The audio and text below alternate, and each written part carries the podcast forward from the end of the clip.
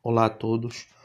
Eu gostaria de convidá-los a participar de uma série de podcasts que eu vou apresentar ao público é, com o objetivo de socializar pesquisa acadêmica para um público mais variado. Bom,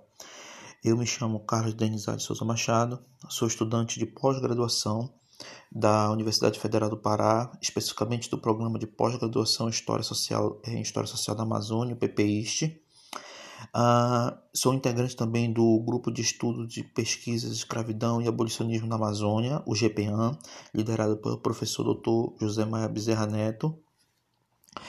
Nesse grupo, uh, a gente, nós desenvolvemos uma série de pesquisas dentro da temática da escravidão. É, o objetivo da, desse, dessa série de podcasts que eu vou apresentar ao público é de respeito ao há uma necessidade que muitos de nós que estamos na pesquisa acadêmica temos de compartilhar nossas pesquisas, é, seja nível de graduação, pós-graduação, é, com outros grupos além dos círculos acadêmicos, vamos dizer assim. Então, o objetivo é atingir um público mais ampliado,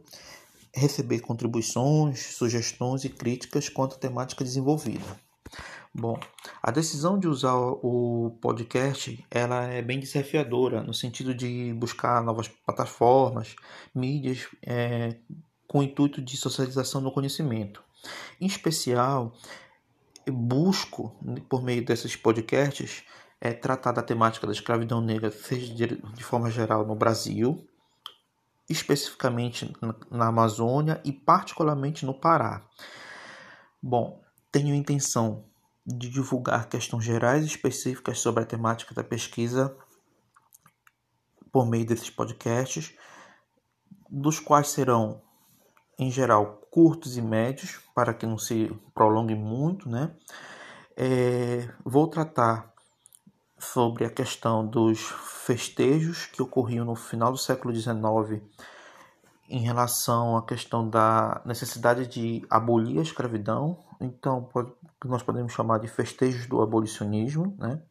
É uma temática que surgiu a partir do, do momento que eu me interessei pela temática da escravidão e comecei a procurar em jornais, por exemplo, de época, o tema da escravidão e eu comecei a perceber que desde o final da década de 70, início da década de 80, começaram a, a tornar-se muito corriqueiras as notícias sobre festejos é, de liberdade. Isso me chamou a atenção e daí eu desdobrei isso numa pesquisa acadêmica, que é que eu busco agora socializar com vocês. Bom, nesses festejos eu vou é, eu começo a identificar sujeitos, memórias por meio de eventos, uma série de representações de questões políticas, questões sociais da época e, e nesse sentido é que a pesquisa foi se desdobrando com, com ao longo da série de podcasts eu vou deixá-las mais, vamos dizer assim, mais gerais para a gente discutir e socializar essas questões. Bom, esses podcasts eu vou tentar ao menos uma vez por semana ou então quinzenalmente a fazer essa atualização para, para que possamos ter esse debate. Bem, dentro da temática da escravidão, a pesquisa que eu desenvolvo na universidade é, está ligada à linha de etnicidade e territorialidade, usos e representações é, essa linha de pesquisa abarca uma série de temáticas, entre elas a escravidão, e dentro da escravidão, eh, o meu objetivo é discutir a questão da liberdade, tendo como foco o final do século XIX, o tema do abolicionismo, e dentro do abolicionismo eu enveredo para a temática dos festejos que, ocor que ocorreram na última década da escravidão. Bom, por se tratar de uma primeira experiência de socialização desse conhecimento por meio das plataformas digitais, eu, nesse primeiro momento eu gostaria de pedir desculpa, desculpa caso tenha algumas dificuldades de, é, de acesso maior à, à, temática, né? mas como eu estou fazendo uma, uma breve apresentação, eu espero que eu possa aperfeiçoar ao longo desse trabalho os temas, os objetivos, etc. Então, ademais, eu espero que gostem e possam acompanhar. Saudações a todos.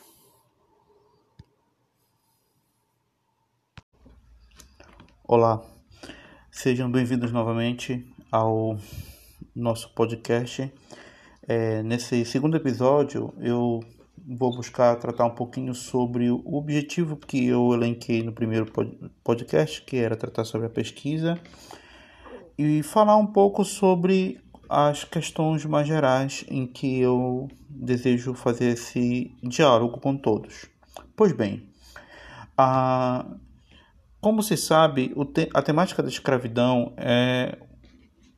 é amplamente conhecida dentro da historiografia brasileira. Existem centenas de trabalhos consolidados, uma historiografia que vem a cada, a cada ano se renovando, se diversificando. E quando eu pensei essa proposta de estudar a escravidão, eu iniciei com o objetivo de, como qualquer pesquisador na área de história, de entender um pouco sobre esse período, um período bastante complexo, bastante instigante para para se compreender o Brasil, o Brasil inclusive contemporâneo, né? Então eu parti de um, como qualquer pesquisador, na perspectiva de analisar a escravidão é, dentro do contexto da Amazônia, especificamente é, no Pará, e foi então que eu comecei a procurar fontes que me levavam um pouco a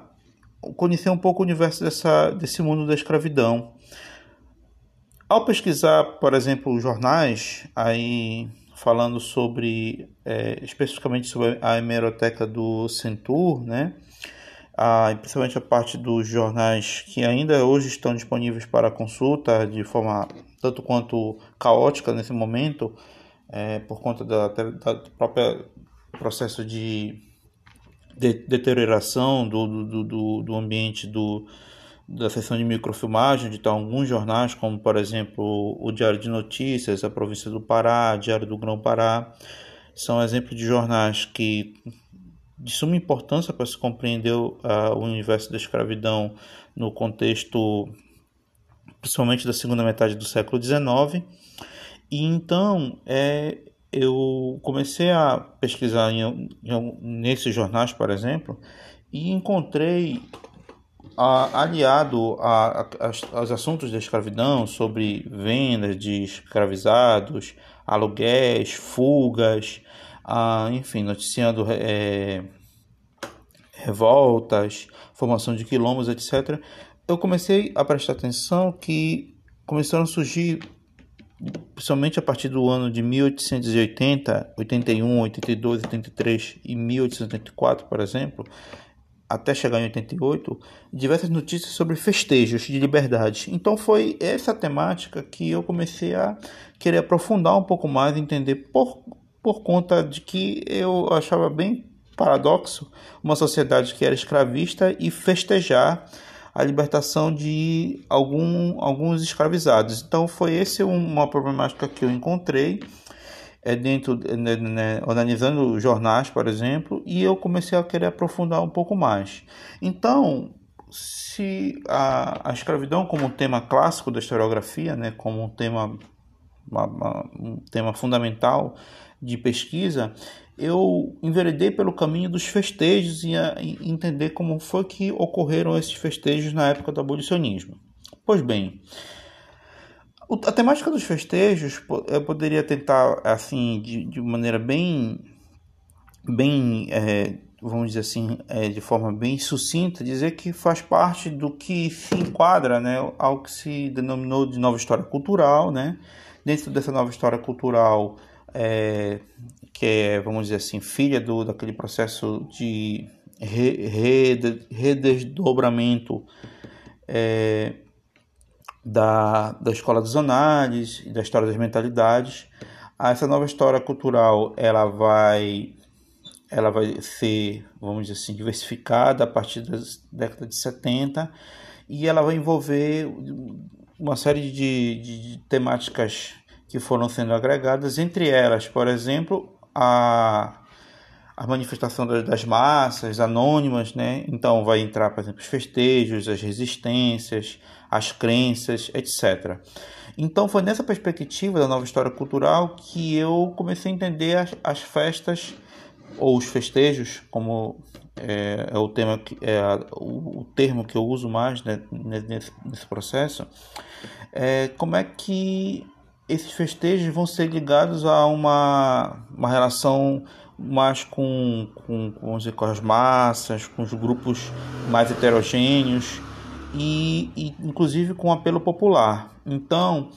é, nessa perspectiva de, de, tentar fazer esse diálogo da nova história cultural, mas sem deixar de perceber também que essa nova história cultural ela tem também essa preocupação, né, vamos dizer assim, de resgatar qual seria então o, o papel das classes sociais, a questão da estratificação, a diferenciação social e, e os conflitos que existiam em qual, que existem em qualquer sociedade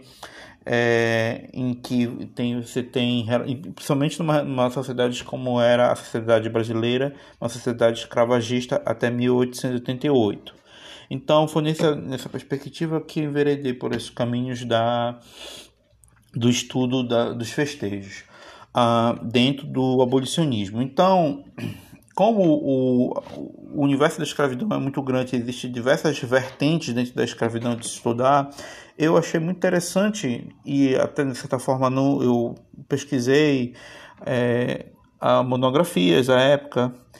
de, de, estudante e, e tinha poucos trabalhos que falavam sobre festejos e eu comecei a aprofundar um pouco de leituras, né? Mas é, então a, a, minha proposta de pesquisa era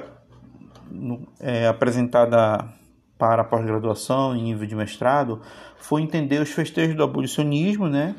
E, e eu parti para, até chegar no, nas leituras e todo o complexo de, de, de, de, de informações que a gente é, vai, vai juntando, vai, vai analisando, eu percebi duas que questões fundamentais dos festejos do abolicionismo. Primeiro, que ele, que ele vai se intensificar a partir de 1881, é um ano muito importante, 1881, porque se comemorava o decênio, ou seja, os 10 anos da lei do chamada lei do ventre livre. Ah, esse decênio da lei do ventre livre foi muito recordado é, é, por meio, por exemplo, da imprensa e dos grupos que vão começar a se fortalecer, sociedades emancipadoras e as primeiras sociedades abolicionistas vão eleger a 28 de setembro de 1871, a, a figura do Visconde do Rio Branco como alguém a ser lembrado e trazer à tona esse debate sobre a questão escravagista e, e falar até como é que estava a situação da, da legislação até então. Pois bem, então eu enveredei por esse, por esse recorte de 1881 até 1888. Posteriormente, eu senti a necessidade de ao, analisar esses festejos, eu identifiquei duas questões que eu vou abordar no, na minha pesquisa, que seria então como foi é, o que eu chamo de tecer memórias, ou seja, como foram construídas pelos grupos sociais que vão se envolver né, nos festejos, como é, que vão girar em torno desses festejos, como foram construídas memórias, então sujeitos políticos, é, é, grupos sociais que vão se envolver, que eu vou abordar mais à frente, e também representações, né? tendo muito em vista a, um diálogo um pouco com a antropologia, com a sociologia, essa ideia de representação, é, e, e da questão principalmente do, do que o significado da liberdade no contexto abolicionista. Então, é nesse sentido que eu vou enveredar a pesquisa e o meu objetivo, né, ao fazer essa análise dessas memórias, como eram construídas essas memórias, essa representação da liberdade é, na capital do Pará, em Belém, eu, eu parto principalmente para uma pesquisa que vai é, é mapear nos jornais da capital como é que vai acontecer um conjunto de manifestações de rua, em igrejas, em palácios, em cerimônias festivas oficiais ou na casa de pessoas abastadas ou até pessoas de, de, men é, de menos condições sociais, mas que vão trazer à tona o debate sobre a questão da escravidão, e aí a gente vai ver um emaranhado de, de interesses, de conflitos, de de, vamos dizer assim, de pontos de vista em relação à questão da escravidão.